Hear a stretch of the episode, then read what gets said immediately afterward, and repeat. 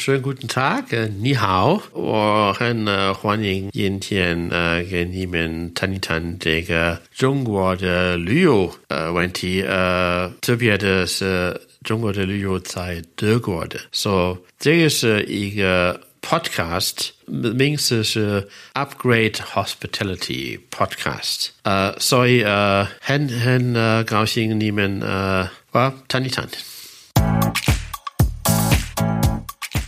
Das war doch mal eine schöne Begrüßung. Zur ersten Episode des Upgrade Hospitality Podcasts habe ich heute den Ehrengast hier im Studio. Das ist Professor Dr. Wolfgang Georg Ahlt.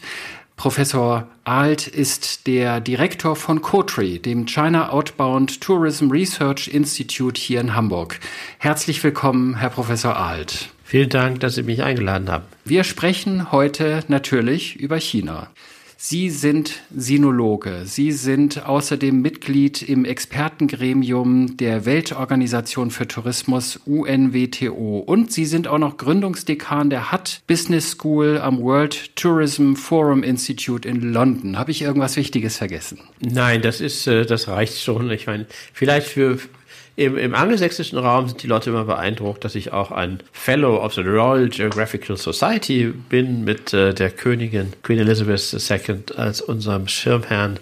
Äh, in Deutschland kennt man das eher weniger, aber es reicht zu sagen, dass ich mich schon seit einer ganzen Weile mit China beschäftige und vor allem mit China-Tourismus. Seit wann beschäftigen Sie sich denn mit China? Also ich habe gelesen, Sie sind, glaube ich, 1978 das erste Mal in China gewesen. Das ist schlappe vier Jahre, bevor ich das erste Mal in China war.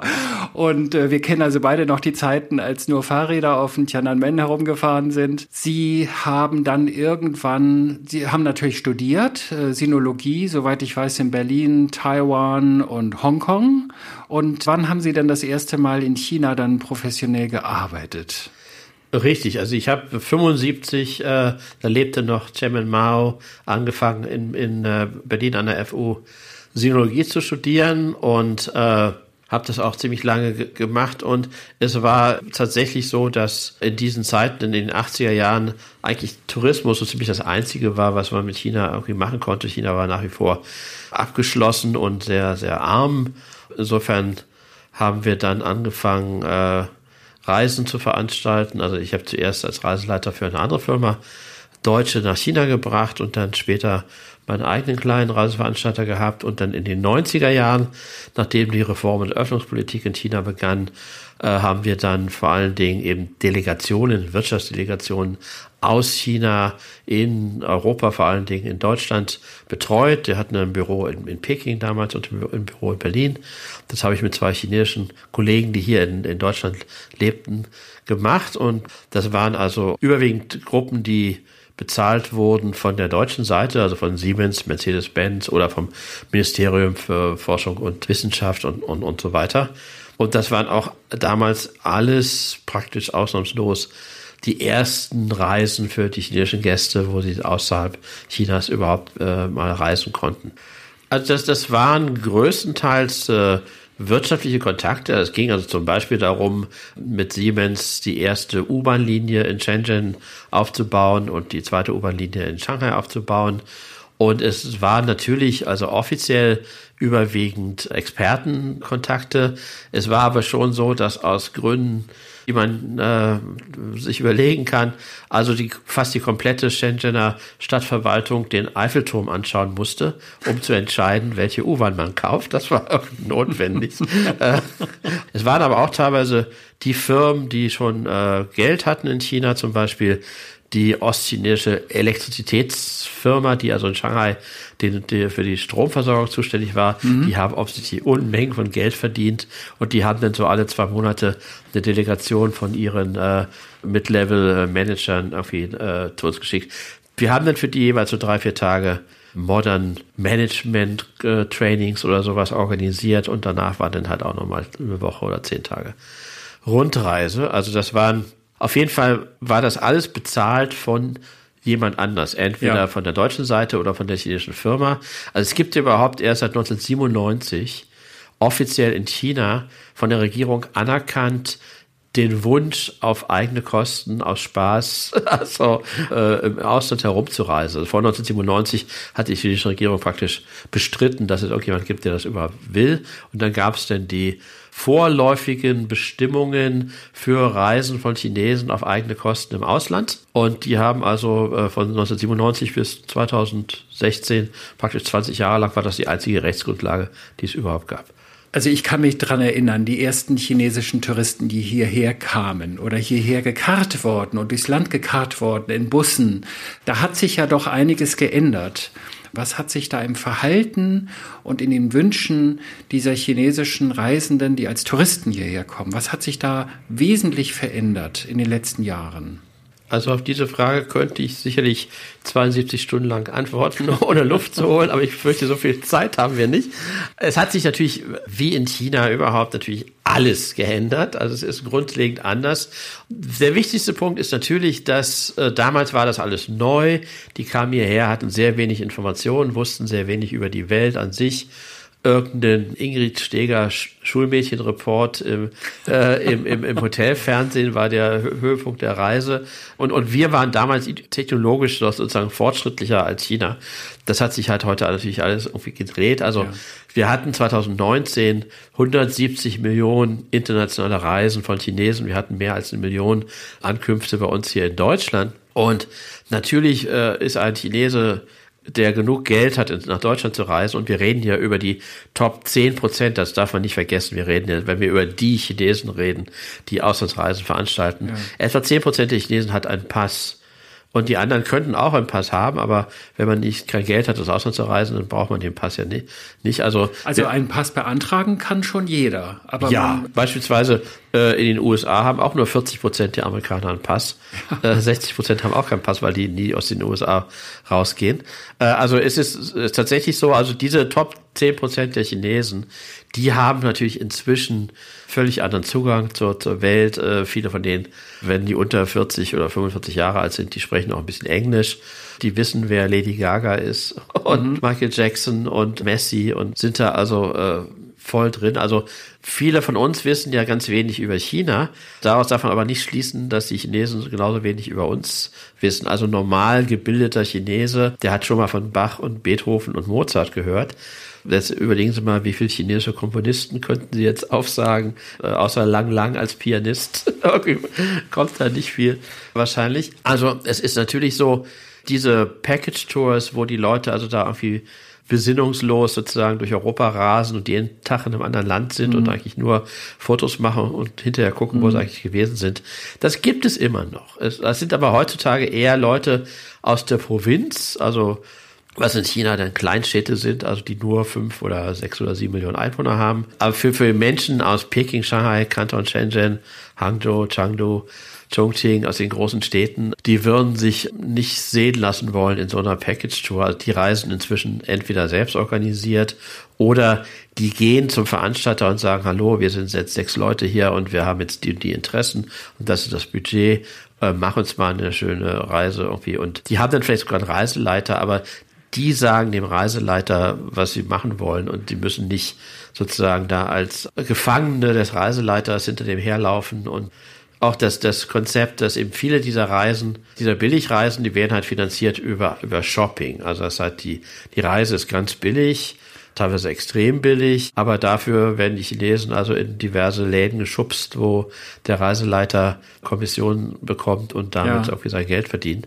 Also der größte Unterschied ist sicherlich der, es hat sich eben aufgesplittert. Der Markt ist ja total aufgeteilt. Es gibt Leute, die haben, was ich weiß, die spielen Golf als Hobby. Und äh, die reisen halt jedes Jahr irgendwo hin, wo man halt Golf spielen kann oder die haben sonst welche Interessen, Architektur, sonst was. Also es gibt Leute, die interessieren sich fürs Bauhaus und reisen dann also nach Deutschland und nach Israel, um sich Bauhausgebäude anzuschauen. Es gibt auch nicht zu vergessen natürlich jede Menge Chinesen, die im Ausland leben. Also wir haben Hunderttausende von äh, chinesischen Studierenden in Europa. Wir mhm. haben eben hier in Hamburg haben wir mehr als 500 chinesische Firmen, wo also auch mhm. jeweils chinesische Mitarbeiter hier sind. Und die reisen selber in Europa herum. Also das, das gibt's natürlich auch. Insofern jeder, jeder, jeder Satz, der anfängt mit der chinesische Tourist ist so und so, ist schon mal falsch, weil sie können äh, das nicht so äh, generalisieren. Also ich glaube, wenn man hier von den Chinesen spricht, die hierher kommen als, äh, als Urlauber, als Touristen, dann sind es doch eher diejenigen, die sich es A leisten können, die vielleicht aus den großen Metropolen wie Peking, Shanghai und ein paar andere Städte, die Sie gerade genannt haben, aber das ist ja alles irgendwie mehr im Osten oder im Süden, wenn man noch Hongkong dazu nimmt und Shenzhen. Aber die kommen ja, die kommen ja nun nicht aus Urumqi und die kommen auch nicht aus der inneren Mongolei. Also es sind, wir sprechen in erster Linie von Han-Chinesen, oder? Ja, wir sprechen fast ausschließlich von Han-Chinesen mhm. und wir sprechen halt wirklich überwiegend von Menschen, die in Städten leben mit 8 Millionen, 10 Millionen, 15 Millionen, 20 Millionen Einwohnern, für die also auch schon zum Beispiel auch in Deutschland Naturerlebnis sehr wichtig ist. Also die sagen, also Deutschland ist ja so grün und so viele Wälder ja. und, und, und, Wiesen, das vielleicht was nicht so unsere Wahrnehmung ist, aber für Chinesen ist das hier alles äh, so gut wie ausgestorben. und, und es ist wie auch, wie, wie, Sie sagen, völlig richtig. Äh, es gibt natürlich so schlichte Unterschiede. Nordchinesen aus Peking zum Beispiel, die freuen sich, äh, wenn sie im, im Winter nach Spanien fahren können oder nach Australien fahren können, wo mhm. es schön warm ist und die Sonne scheint, weil das Wetter in Peking ungefähr so ähnlich ist wie in Norddeutschland. Die könnten aber auch nach Hainan an den Strand. Ja, das tun sie natürlich viele, viele auch. ja. Aber währenddessen hat jemand, der in Kanton im Süden wohnt ja. oder eben in Hongkong, äh, der hat sowieso das ganze, ganze Jahr Sonnenschein. Also der ist kein Sunseeker. Der wird also nicht davon angezogen, dass es irgendwo halt im Winter warm ist, weil der zu Hause ist, geht die Temperatur auch nicht unter 15 Grad runter. Also allein solche schlichten geografischen Tatsachen, weil man darf halt nicht vergessen, China ist halt irgendwie äh, mindestens so groß wie Europa und, und auch die Chinesen unter sich sind halt auch so unterschiedlich wie Europäer unterschiedlich sind. Also die Leute im Süden sind eher bisschen kleiner und die im Norden sind ein bisschen länger und die im, im Norden essen Nudeln, die im, im, Süden essen Reis und wie überall, die im Norden sind ein bisschen mehr introvertiert und die im Süden sind ein bisschen mehr extrovertiert.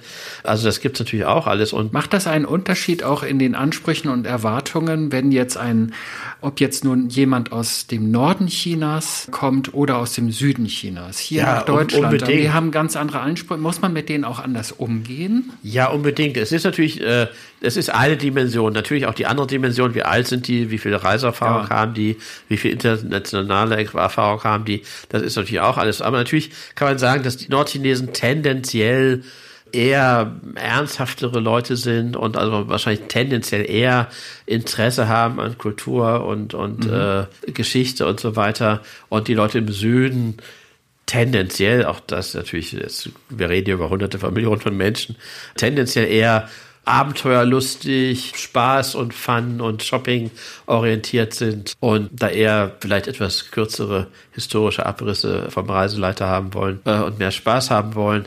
Das ist natürlich alles sehr, sehr, sehr, sehr grob, aber das kann man schon sagen. Und es ist natürlich auch für die Chinesen selber, die werden natürlich auch sagen, das ist äh, jemand, der aus, aus Nord-Sichuan kommt, ist ganz anders als jemand, der aus Süd-Sichuan kommt und so. Mhm. Also Deutschland ist ungefähr so groß wie eine chinesische Provinz. Also ja. Deutschland hat 80 Millionen Einwohner, die meisten chinesischen Provinzen haben auch so ungefähr 80, 100 Millionen Einwohner, aber davon gibt es 30 ja.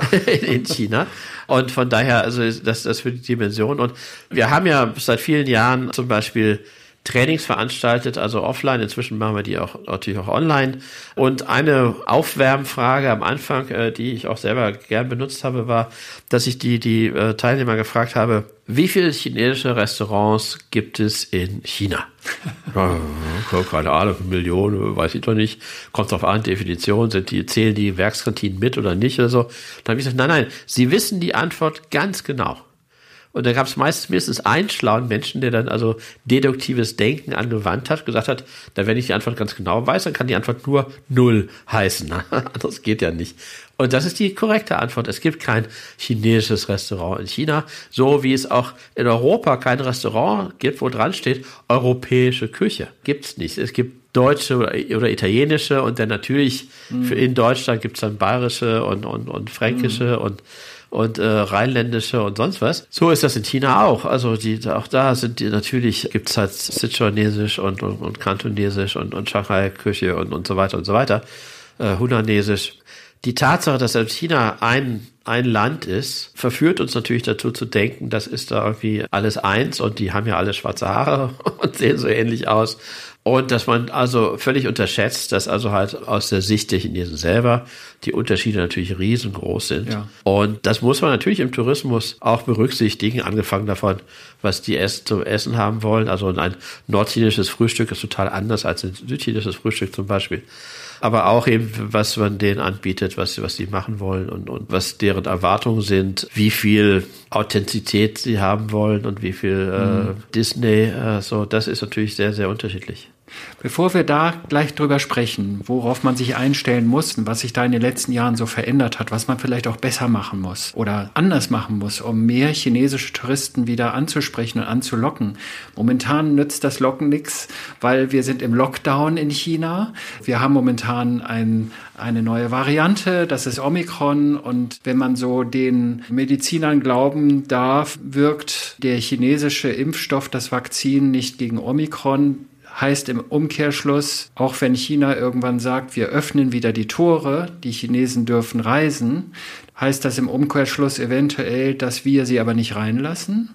Ja, das ist natürlich ein Thema, wo sich die Fakten von Tag zu Tag ändern. Äh, ja. Man muss immer vorsichtig sein. Wir haben alle gelernt, dass alle unsere Vorhersagen die letzten zwei Jahre immer bums daneben gegangen sind. Aber es ist in der Tat leider so, dass China hat halt jetzt äh, zwei Jahre lang eine extreme Nullfallpolitik, äh, Zero Cases Policy betrieben und dass das äh, so ein bisschen auf, auf, auf dem Rummel gibt, diesen, diesen mhm. äh, Haut den Maulwurf, äh, Whack-a-Mole auf Englisch, äh, wo man also immer da so ein Maulwurf auftaucht, man muss immer so einem Hammer draufschlagen. Und äh, so hat das China auch gemacht, dass wo immer Fälle aufgetreten sind, wurde sofort die ganze Stadt abgesperrt. Und, wie jetzt gerade in Xi'an. Wie jetzt gerade in Xi'an, wo Leute noch nicht mal mehr zum Supermarkt gehen dürfen und jetzt ja. sich beschweren, dass sie irgendwie verhungern, äh, weil sie nichts nichts zu essen haben. Das hat natürlich dazu geführt, dass bislang die chinesische Führung immer sehr ausdrücklich darauf hinweisen konnte, dass währenddessen wir hier im Westen ja irgendwie äh, so viele äh, Fälle und so viele Tote haben, in China ja, also der letzte Tote der letzte gemeldete Tote in China stammt vom Januar 2021. Also es ist ein Jahr her, dass in China offiziell der letzte Mensch gestorben ist an Covid-19. Das hat eben aber jetzt den Effekt, dass sich das wahrscheinlich jetzt äh, leider äh, umdrehen wird. Dass also eben jetzt, äh, man sieht das in Australien passiert das auch gerade. Die hatten ja auch so eine ähnliche Politik über lange Zeit das sind jetzt äh, in China, weil sehr viel weniger Menschen sind, die das schon hinter sich haben, die also auch vielleicht unbemerkt äh, infiziert wurden ohne mhm. Symptome mhm. und aber jetzt schon Antikörper entwickelt haben, dass durch diese strikte Politik, diese erfolgreiche Politik, aber jetzt eben da man da relativ unvorbereitet und ungeschützt mhm. ist und dass eben in der Tat nach allem, was man hört, gegen äh, Omikron äh, eben auch die chinesischen Totimpfstoff Impfungen halt nicht, nichts nutzen oder sehr wenig nutzen. Und das also, wir wollen mal hoffen, dass es nicht stimmt, aber es gibt sicherlich die Gefahr, dass da jetzt in die nächsten Monate das, was die Chinesen dachten, schon hinter sich zu haben, äh, dass sie sich herausstellt, dass sie das noch vor sich haben. Und dass deswegen äh, in der Tat wir alle immer gesagt haben und ich bin oft gefragt worden, wann macht denn China die Grenzen wieder auf? Und äh, dass in der Tat es vielleicht jetzt dazu kommt, dass wir das nur die Hälfte der, der, der Frage ist, nämlich die andere Hälfte ist, äh, wenn wir dann vielleicht in Zukunft die Chinesen für gefährlich halten und dass das durchaus noch kommen kann. Also hoffen wir mal, dass das nicht so ist und hoffen wir, dass der chinesische Impfstoff vielleicht doch ein bisschen wirksamer ist, als wir das befürchten.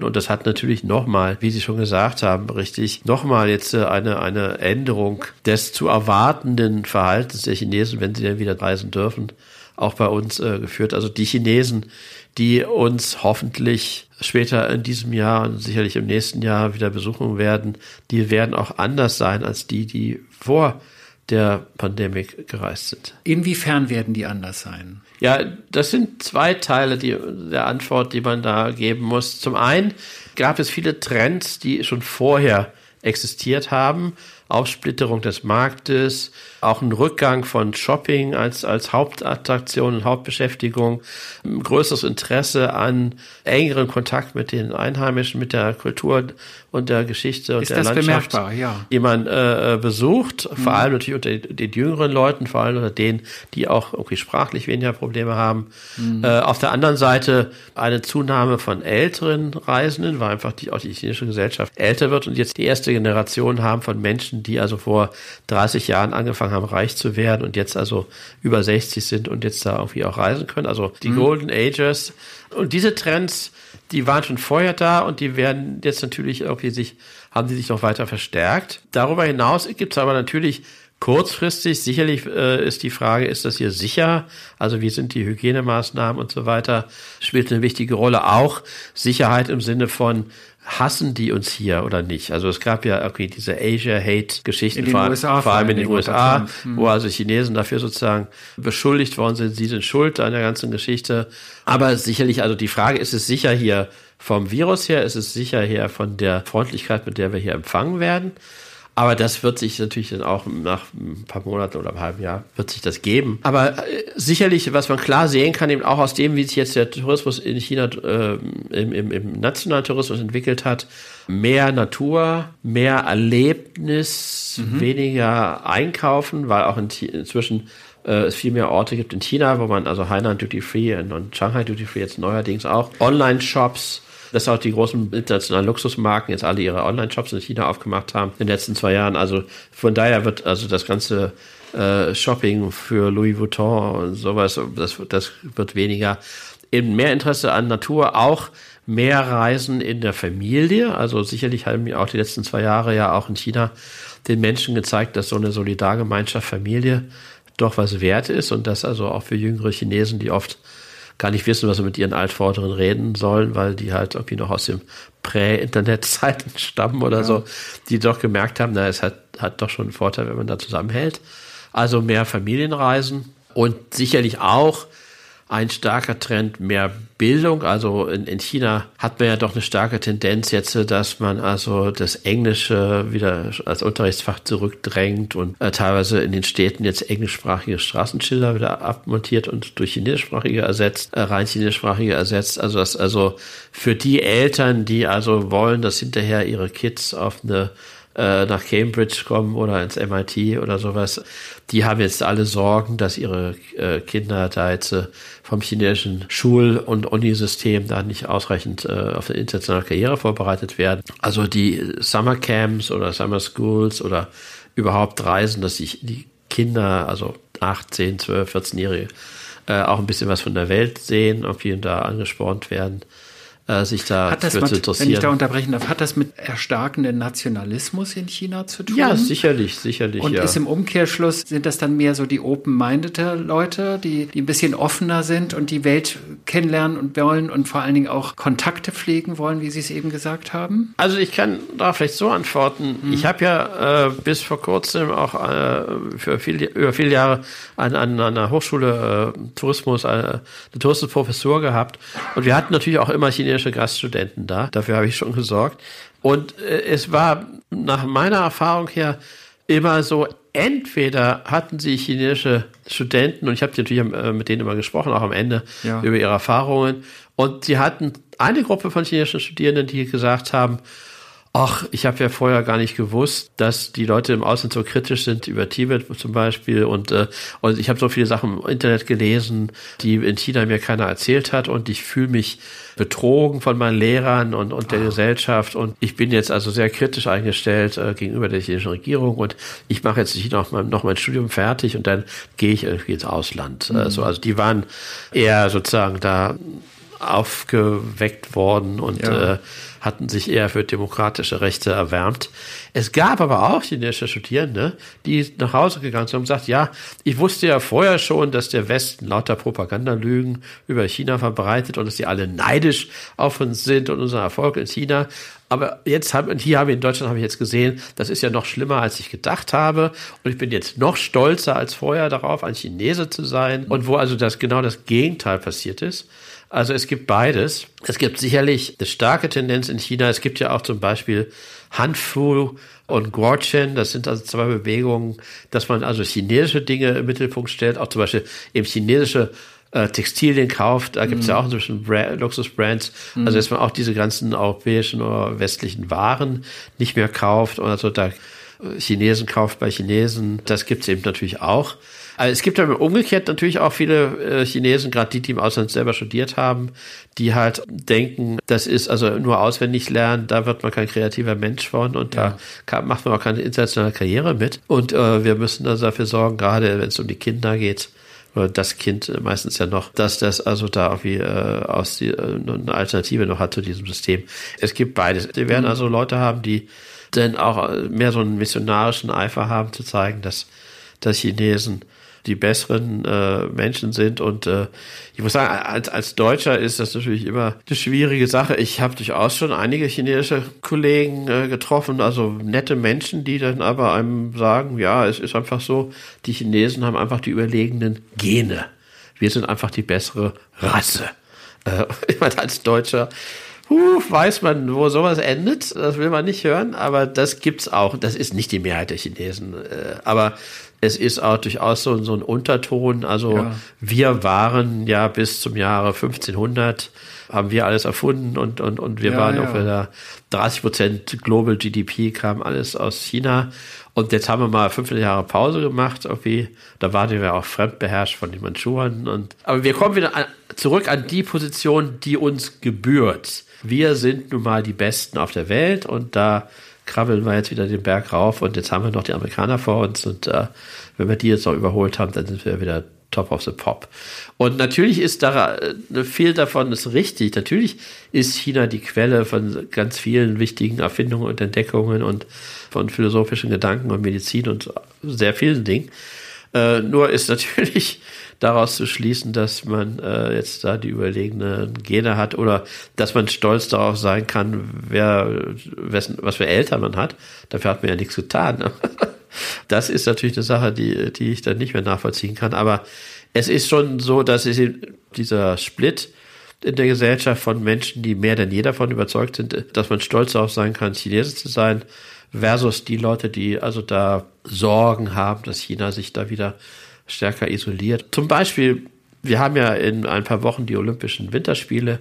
2008 bei den Olympischen Sommerspielen war es noch so, kann ich mich noch gut daran erinnern, dass alle Pekinger Taxifahrer, die ja also notorious notorisch dafür sind für schlechte Laune und, und auch kein Wort Englisch zu können, die mussten alle zwangsweise einen Englischkurs machen hat nicht viel genutzt, aber immerhin, die konnten also Hello and Goodbye and One, Two, mhm. Three konnten sie irgendwie sagen.